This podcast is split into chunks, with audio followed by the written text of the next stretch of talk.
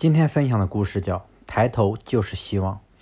如果把一只秃鹫放在一个零点五到零点八平方米的屋顶围栏里，这只大鸟尽管会飞，也绝对会成为篮中之球。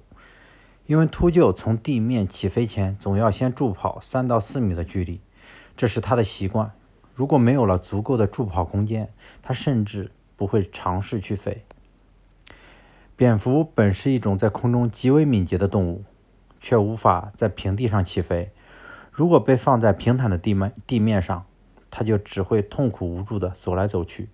除非它到了稍高的位置，有了落差，才可以立刻闪电般飞起。如果一只大黄蜂掉进了一个敞口平底玻璃杯里，除非有人把它拿出来，否则它会一直到死都待在里面。它永远不知道可以从杯口逃出来，只想着从杯子侧面寻找出路。他一直在根本不存在的出口的地方乱撞，最后断送了自己的性命。其实，在很多情况下，不少人也像秃鹫、蝙蝠和大黄蜂一样，使尽浑身解数试图解决问题、克服挫折，却没有意识到出口就在正上方。